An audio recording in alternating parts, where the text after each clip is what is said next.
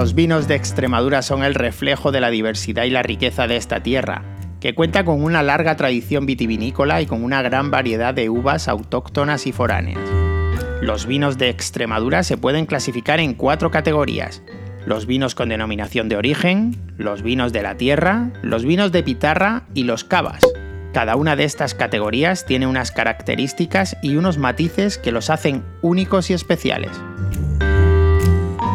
Los vinos con denominación de origen son los que tienen una calidad contrastada y una personalidad propia, la cual se debe al clima, al suelo y a la variedad de uva de la zona donde se producen.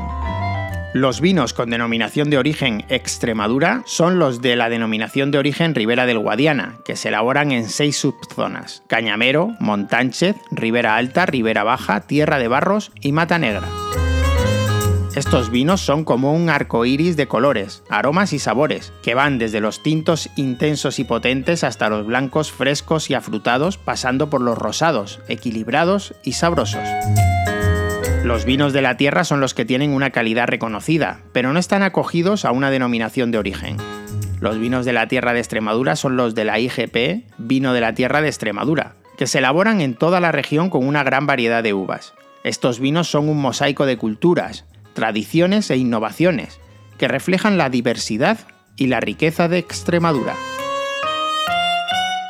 Los vinos de pitarra son los que se elaboran de forma artesanal en bodegas familiares, siguiendo métodos ancestrales y guardándolos en las tinajas de barro.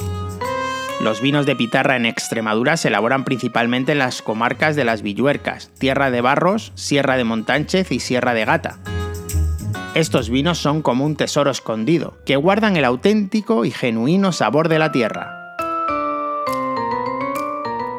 Los cavas son los vinos espumosos que se elaboran mediante una segunda fermentación en botella o en depósito. Los cavas en Extremadura se elaboran principalmente en Almendralejo, que es una de las siete regiones españolas con capacidad legal para producir este tipo de vino. Estos cavas son como una fiesta burbujeante, que aportan alegría y diversión a cualquier ocasión.